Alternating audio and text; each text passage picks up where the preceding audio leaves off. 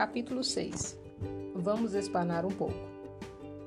Você está a 30 mil pés de altura, voando através do país, contrariando ao seu bom senso. De repente, quando está prestes a rasgar o canto de seu terceiro pacote de amendoim, a turbulência começa. A sua lata de Coca-Cola voa pelo ar. Os amendoins se espalham pela sua camisa, por dentro e por fora. Você bateu com o joelho naquela estúpida mesinha e seu vizinho está gritando assustado. O piloto garante que é apenas uma pequena turbulência e que tudo está bem.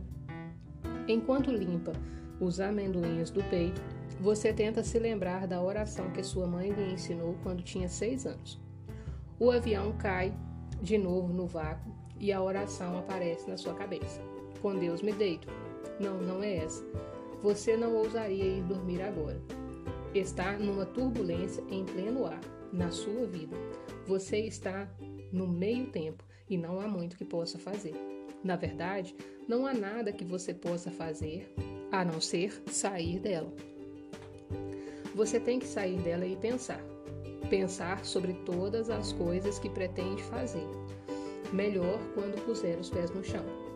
O segundo andar é o lugar onde vamos para aprender a respeito do mais importante de todos os relacionamentos, o relacionamento com nós mesmos. Este relacionamento, que foi desenvolvido quase que inteiramente a partir das reações às experiências que tivemos na vida, servirá como um modelo para todos os outros relacionamentos amorosos que tivemos. Como é que amamos a nós mesmos? Deixe-me contar as maneiras. Eu me amo da maneira como fui amada no dia em que nasci. Eu me amo da maneira que meus pais me amaram. Eu me amo da maneira como meus irmãos e amigos me amaram. Eu me amo da maneira como os personagens de televisão me mostraram que se amam. Apesar de eles estarem sempre mudando a forma de amar. Eu me amo através da percepção da mídia. Eu me amo com as expectativas e condições do meu meio ambiente. Eu me amo em resposta à maneira como as outras pessoas demonstram seu amor por mim. Eu me amo de muitas maneiras diferentes, dependendo do que está acontecendo à minha volta e do que me lembro a respeito de outras experiências amorosas. Eu me amo de forma confusa. Eu me amo com medo. Eu me amo com tanta raiva que não pareço conseguir que ninguém mais me ame. Entretanto, nesse meio tempo, enquanto estou procurando, ansiando, esperando pelo amor, culpo-me pela incapacidade de encontrar o amor certo ou de receber amor da maneira certa. Ela devia ter uns 30 anos quando decidiu que tinha que aprender como amar-se mais. Tinha que se amar o suficiente para parar, parar de se debater, parar de sofrer, parar de se sentir como se não pudesse mais suportar. Tinha que aprender a se amar o suficiente para parar de fazer as coisas que lhe davam tanto trabalho e lhe causavam tanta dor. Em suas preces silenciosas, Ronda implorava a Deus que a ajudasse a mudar, a ajudasse a se sentir melhor em relação a si mesma e à vida. Seus filhos estavam crescendo e ela queria ser um exemplo melhor para eles. Estava se sentindo mais velha e não queria passar o resto de sua vida assim. Ela percebeu que esses sentimentos ficavam mais intensos no final de um relacionamento, que era exatamente o que estava acontecendo naquele momento. Também percebeu que existem coisas com as quais não mexemos até que sejamos extremamente pressionados a isso. A pressão estava começando. Como é que ele havia se metido novamente nisso? Tinha prometido a si mesmo que nunca mais cairia numa situação onde tivesse que coordenar duas mulheres ao mesmo tempo. Não importa quanto, o quanto a mulher fosse legal, nem o quanto a situação parecesse boa. O que eu receber, eu mereço, James pensou. Isso é completamente ridículo. Porque nunca conseguia dizer não? Porque é que, quando tentava ser gentil com uma mulher, ela se apaixonava perdidamente, fazendo com que ele se sentisse obrigado a ficar, a ajudá-la a superar a situação? Porque é que quando ele estava com uma mulher em seu apartamento tentando ajudá-la a superar o que estava passando, a outra tinha que aparecer e fazer um escândalo? Por que é que as mulheres sempre sabem quando você está mentindo? Agora, Jean estava de um lado da cidade chorando até não poder mais e Paula estava do outro lado ameaçando furar os pneus do carro dele. Lá estava ele novamente, exatamente onde não queria estar, sozinho. Como você elimina a sujeira e o encardido da superfície? Onde é que tudo começa? Os comportamentos que repetimos sem parar, os sentimentos que tentamos evitar o tempo todo. Será que é alguma coisa que comemos? Ou será que somos tão burros assim? burros o suficiente para preparar a armadilha para nós mesmos o tempo todo? Tem que haver uma resposta e tem que haver uma maneira de nos salvar de nós mesmos. Talvez deve, devêssemos ter pequenas lâmpadas na testa, como as luzes do painel de um carro. As luzes iriam nos avisar quando estivéssemos esquentando, andando muito rápido, quando precisássemos passar para o ponto morto ou para a marcha ré. Essas luzes seriam ativadas pelos nossos pensamentos e sentimentos.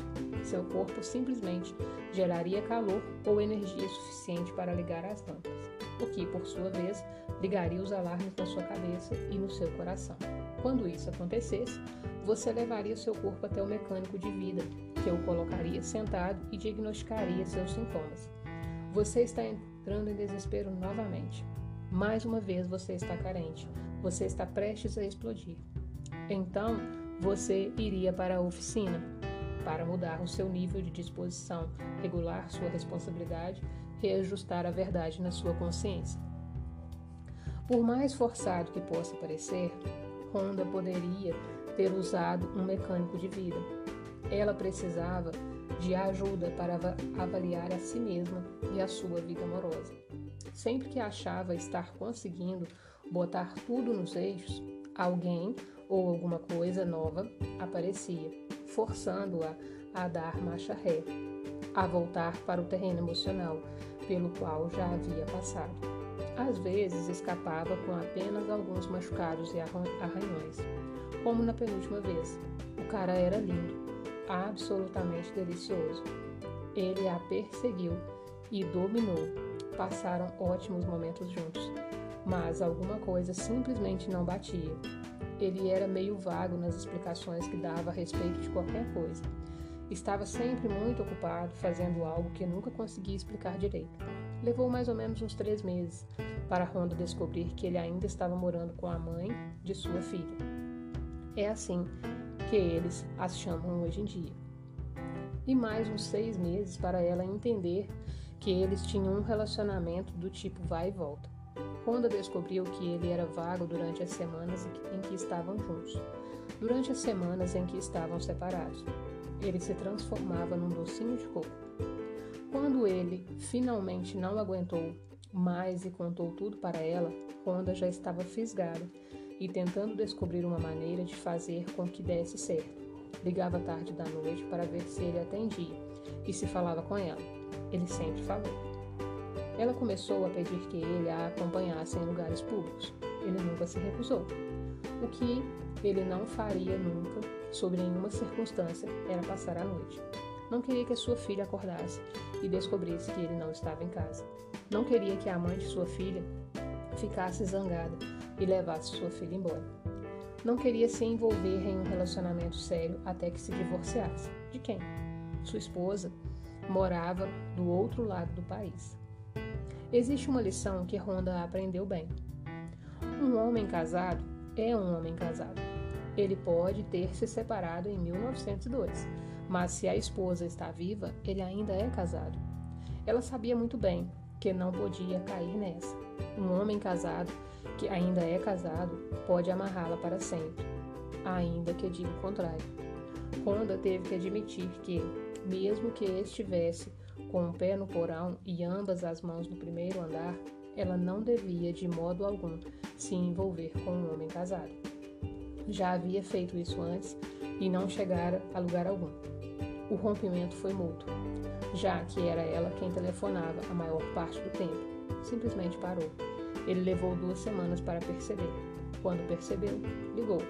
Honda não estava em casa, ficou fora de casa durante um ano. Sentiu-se um pouco melhor por ele ter levado tanto tempo para parar de telefonar. De alguma forma, isso ajudou a diminuir a dor. James também poderia ter usado algumas luzes em seu cérebro e um mecânico de vida. James pensou que, se seu cérebro não estivesse tão perturbado, poderia realmente passar o resto de sua vida com Jim. Ela tinha tudo: aparência, cabeça, um apetite sexual saudável e uma personalidade forte o suficiente para mantê-lo sob controle. Ela nunca pedia dinheiro para ir ao cabeleireiro, para pagar prestações do carro ou compras do supermercado. Nem insistia que ele visitasse a família dela durante as festas de fim de ano.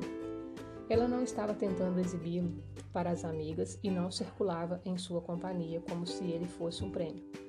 Tinha suas próprias ideias e um efeito calmante sobre James. Talvez fosse isso, talvez ela fosse equilibrada demais, boa demais. Quantas vezes ele se disse que não merecia Jen? Ela era boa demais para ele. Quantas vezes ele disse a mesma coisa para ela? Por outro lado, Paula era uma história completamente diferente. Paula era uma garota maluca, gostava de festas e de se divertir, e era óbvio que estava procurando um homem parecido.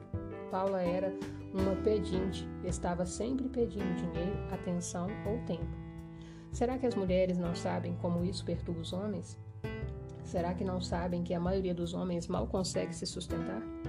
Além do mais, ele nunca desejou que a coisa ficasse tão séria com Paula. Estava atrás de um casinho, alguém com quem pudesse passar um tempo enquanto Jane estivesse viajando a trabalho. Uma noite de diversão e quando você percebe, seus pneus estão sendo ameaçados. Como foi que chegou a este ponto?